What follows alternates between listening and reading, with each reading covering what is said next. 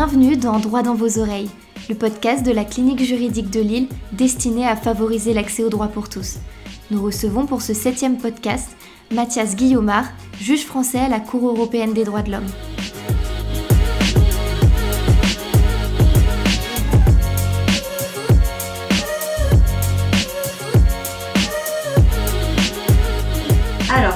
Cette seconde rubrique, nous vous proposons une capsule plutôt tournée vers des conseils et le partage de bonnes pratiques à destination. Ça, c'est l'aspect masterclass, là.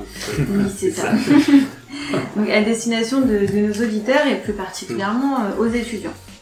En premier lieu, et puisque les métiers du droit nécessitent tous de la rigueur et de la planification, quels conseils donneriez-vous à un étudiant ou à un jeune professionnel pour bien s'organiser et ne pas subir un quotidien rythmé le premier conseil, c'est pas une pirouette, c'est de considérer qu'un quotidien rythmé n'est pas subi. Et ça demande une posture psychologique face au rythme, c'est-à-dire qu'il faut l'intérioriser, intérioriser la contrainte et pour mieux la dominer, la maîtriser. Et peut-être que c'est une des questions qui vont, euh, une des questions qui va arriver après, mais c'est la même posture que je recommande toujours aux étudiants en droit. Ne vous laissez pas dominer par le droit, dominez le droit. Alors je dirais, ne vous laissez pas dominer par votre rythme, maîtrisez votre agenda. C'est vous qui décidez. Et si votre agenda est rythmé, sans doute, est-ce parce que vous avez choisi un parcours qui implique un certain rythme?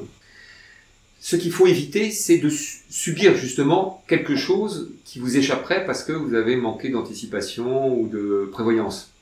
Donc euh, globalement, évidemment, se mettre à découvrir une matière la veille d'un oral, ça, euh, les étudiants n'ont pas besoin de moi pour savoir que c'est aussi fréquent que, en réalité, à éviter. Mais tout le monde l'a fait.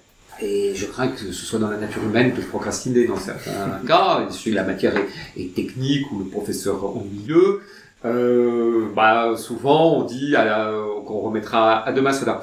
Alors, c'est pas la peine de se battre la coupe en disant oh là là j'aurais mieux fait de faire avant et pourquoi qu'est-ce qui m'a appris d'aller au ciné euh, ou d'aller faire une rando ou d'aller au resto? Non! À un moment et il faut se dire c'est moi qui décide. Et en gros si je me trouve la veille d'un oral ou d'une remise de rapport de recherche à devoir bosser toute la nuit finalement c'est le fruit de mon choix et à partir du moment où psychologiquement ça va apparaître comme votre décision, vous allez voir que c'est beaucoup plus facile de supporter la nuit blanche à bachoter ou à euh, euh, rédiger le rapport. Je me rappelle très bien d'une nuit blanche euh, à l'ENA où on devait remettre notre rapport de séminaire, comme on dit. évidemment, alors il y avait des groupes qui étaient très très dans l'anticipation et qui avaient remis même l'avant-veille. Et mon, groupe auquel j'appartenais, on n'était pas les seuls. Hein. On a fini à 8h45 pour une remise à 9h avec euh, la crainte de l'ordi plante, etc. Mais on a vécu ça dans une sorte de bonne humeur. Euh, en même temps en disant bah voilà euh, c'est comme ça on l'a décidé on a rigolé on s'est un peu engueulé on a mangé des fraises à 2 heures du matin etc pour donner un peu de fraîcheur à nos esprits embrumés voilà donc en fait je pense que c'est essentiellement psychologique je suis pas un coach euh, comportemental, mais c'est comme ça que moi je m'en suis toujours sorti en disant finalement euh, je suis pas là par hasard et il faut pas euh, voilà j'aime bien que vous ayez mis subir dans votre question, faut pas subir justement. Avez-vous des conseils pour les étudiants qui devront faire face à des difficultés ou à des déceptions au cours de leurs études et également des conseils pour les aider à maintenir leur motivation? C'est difficile parce que ça, c'est très personnel. En fait, je pense qu'il faut toujours se préparer euh, à l'échec. Ça ne veut pas dire que quand il arrive, on, on, l'assume facilement. Il faut s'y préparer comme une éventualité. Il faut faire tout pour euh, ne pas être en difficulté, mais à mon avis, il faut se mettre dans une position d'esprit qui est au cas où ça ne marche pas, comment je fais Deuxièmement, il faut rebondir, c'est-à-dire qu'il faut tirer les fruits d'un échec. Faut pas capituler. J'ai raté l'ENA une première fois. Je me rappelle très bien quand j'ai été m'inscrire en prépéna, parce que je voulais vraiment ce concours, et que ça n'avait pas entaché ma motivation de rater une première fois. Parce que je savais que je n'avais pas assez bossé.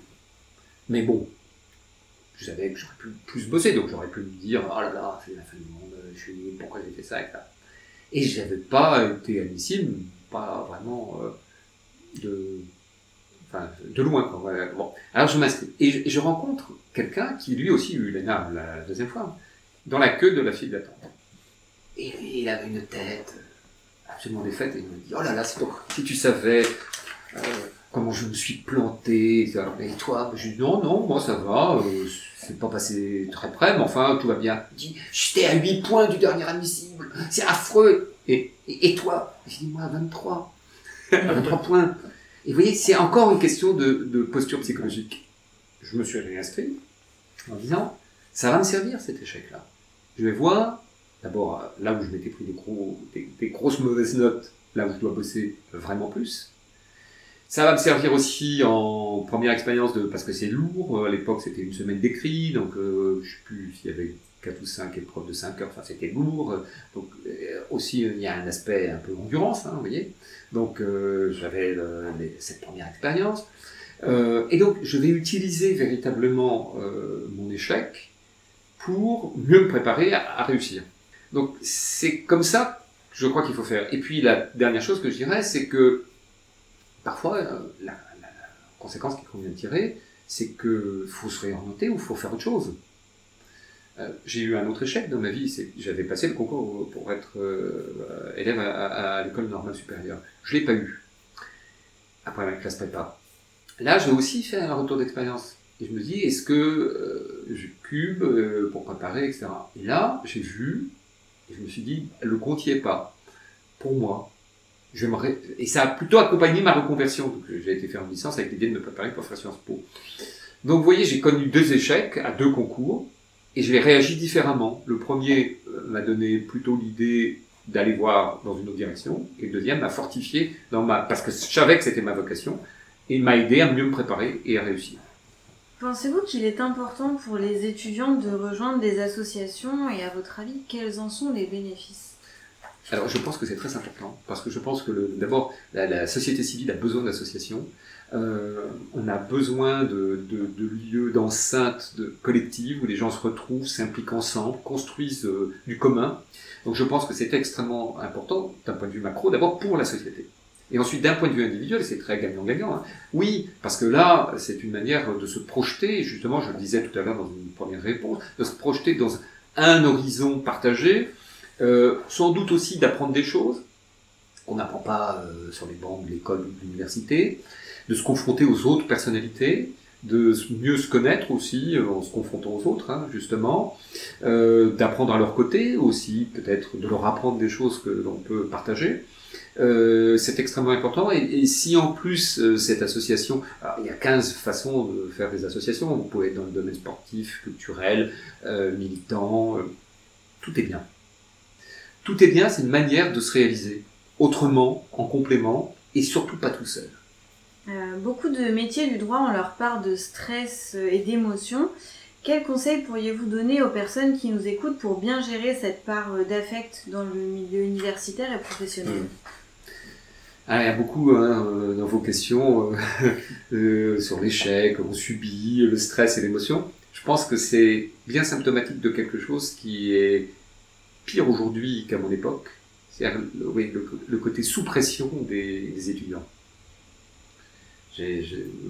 certains de mes grands-enfants sont étudiants et je vois bien ça aussi, comme père. Euh, et comme prof, oui. Comme maître de stage aussi. Il y a une pression et ça n'a fait que s'aggraver. Je dois dire, on était beaucoup plus euh, insouciants à l'époque. Hein. Euh, mais c'est l'époque, justement, le contexte.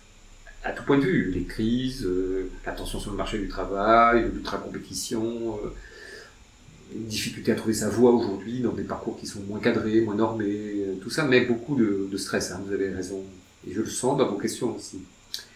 Je vais dire trois choses qui peuvent aller dans des sens contraires, a priori, mais qui, pour moi, se complètent au contraire, de façon cohérente. La première chose, il ne faut pas mettre d'affect dans son travail. Vous allez voir, je vais nuancer tout de suite. Hein. Il ne faut pas mettre d'affect.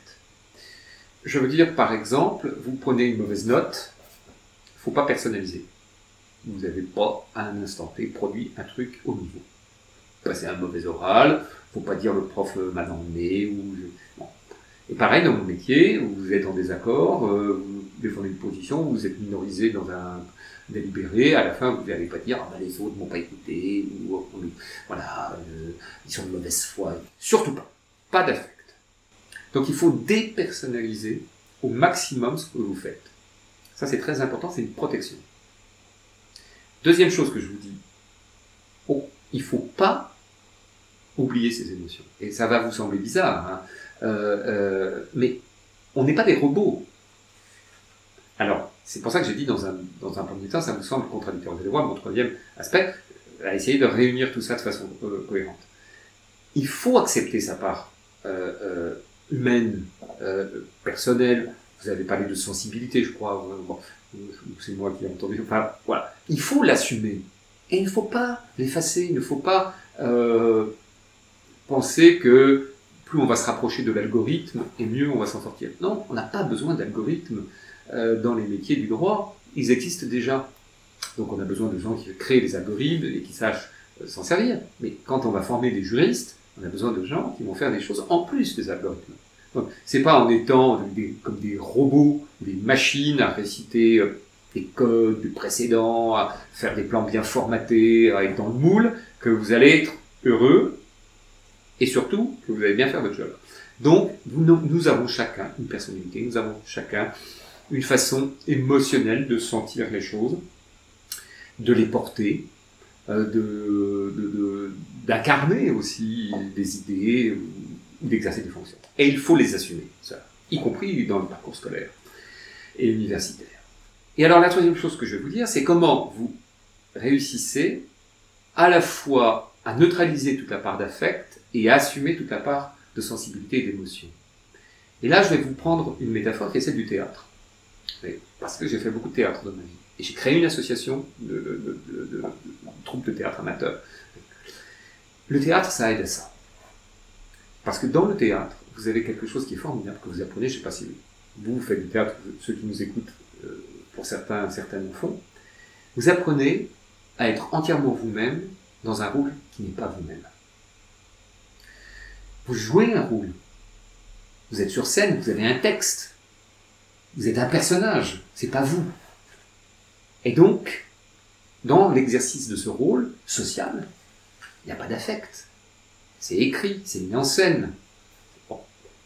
Et pourtant, si vous êtes un robot, sans donner votre personnalité, votre, sensibilité, euh, euh, votre, votre, dimension humaine, vous allez être un mauvais acteur. Et donc, il faut être capable de se projeter totalement personnellement dans vos fonctions, sans tomber dans le piège de réduire l'exercice de ces fonctions à votre propre personne. Vous donnez de vous pour quelque chose qui vous dépasse. Voilà. C'est comme ça qu'on s'en sort. Et le théâtre, moi, ça m'a, pour le coup, révélé beaucoup de choses de ma personne, mais sur le jeu social. Nous sommes toujours dans un jeu social. Je parle du collectif, du collégial. La vie est sociale. Euh, tout seul sous sa douche, peut-être, si certains nous écoutent. voilà, là, c'est moins social. mais, mais dès qu'on sort ou qu'on voit quelqu'un, il suffit d'être deux pour être dans le jeu social. Et le jeu social peut être difficile à mener pour certaines personnes qui manquent de confiance en elles, euh, qui peuvent être dans des situations objectives de fragilité ou de vulnérabilité aussi. Hein, et c'est là faut des garanties euh, institutionnelles ou structurelles pour les, les accompagner, ces personnes-là. Euh, qui n'ont pas les codes, euh, qui ont peut-être une timidité personnelle avec laquelle il faut qu'ils vivent. Bon, ce jeu social-là, il est compliqué différemment, mais pour tout le monde. Et il faut là aussi essayer de dire, mais je vis pas pour subir. Donc voilà, j'ai terminé avec l'analogie du théâtre, la métaphore du, théâtre. Par analogie, je pense que et beaucoup de métiers du droit et de la pratique juridique sont des métiers aussi où on se met en scène. Un, avocat, un, juge, un professeur, euh, ce sont des métiers où on parle, on doit convaincre, on doit embarquer l'auditoire, etc. Beaucoup d'analogies avec le théâtre. Pour euh, terminer cette rubrique, euh, vous venez probablement de motiver déjà certains étudiants à suivre un parcours similaire au vôtre. Euh, quel conseil donneriez-vous à nos auditeurs qui souhaiteraient alors soit devenir juge à la CEDH ou tout du moins travailler à la cour alors, le premier conseil que je peux donner, c'est de ne pas commencer un parcours personnel avec des ambitions aussi ciblées. Euh, moi, quand j'ai commencé, j'avais pas cette idée-là. Euh, elle m'est venue au gré de, de, ma vie euh, de, mes envies. Euh, mais j'ai dit tout à l'heure, il ne faut pas en rabattre sur ses ambitions. Donc je vais être logique avec moi-même. Euh, si vous avez des étoiles euh, qui brillent dans les yeux parce que vous avez envie de telle ou telle fonction, il ne faut pas se dire c'est pas pour moi. Mais je, je crois que ce qu'il faut, c'est pas se projeter de manière trop euh, déterminée sur telle ou telle fonction parce que ça, c'est le risque d'être forcément déçu. Donc il faut plutôt avoir un horizon. Dans, alors c'est pour ça que vous avez dit travailler à la cour, par exemple, mais ça pourrait être être juge, être juge judiciaire, être avocat, euh, être militant dans une ONG, ou voilà. Il y a, il y a plein de. Je, je crois que c'est très important, c'est d'identifier l'horizon dans lequel on se projette. Et ensuite, après, il faut assumer ses, ses ambitions dans le cadre de cette vocation-là. Pour travailler à la Cour européenne, je ne peux qu'encourager les vocations. C'est un, vraiment on dit parfois entre nous ici comme un petit miracle qu'il existe encore dans le monde d'aujourd'hui, un organe judiciaire auquel 46 États font confiance et se remettent pour juger en dernier sort si ou non on a respecté les droits humains.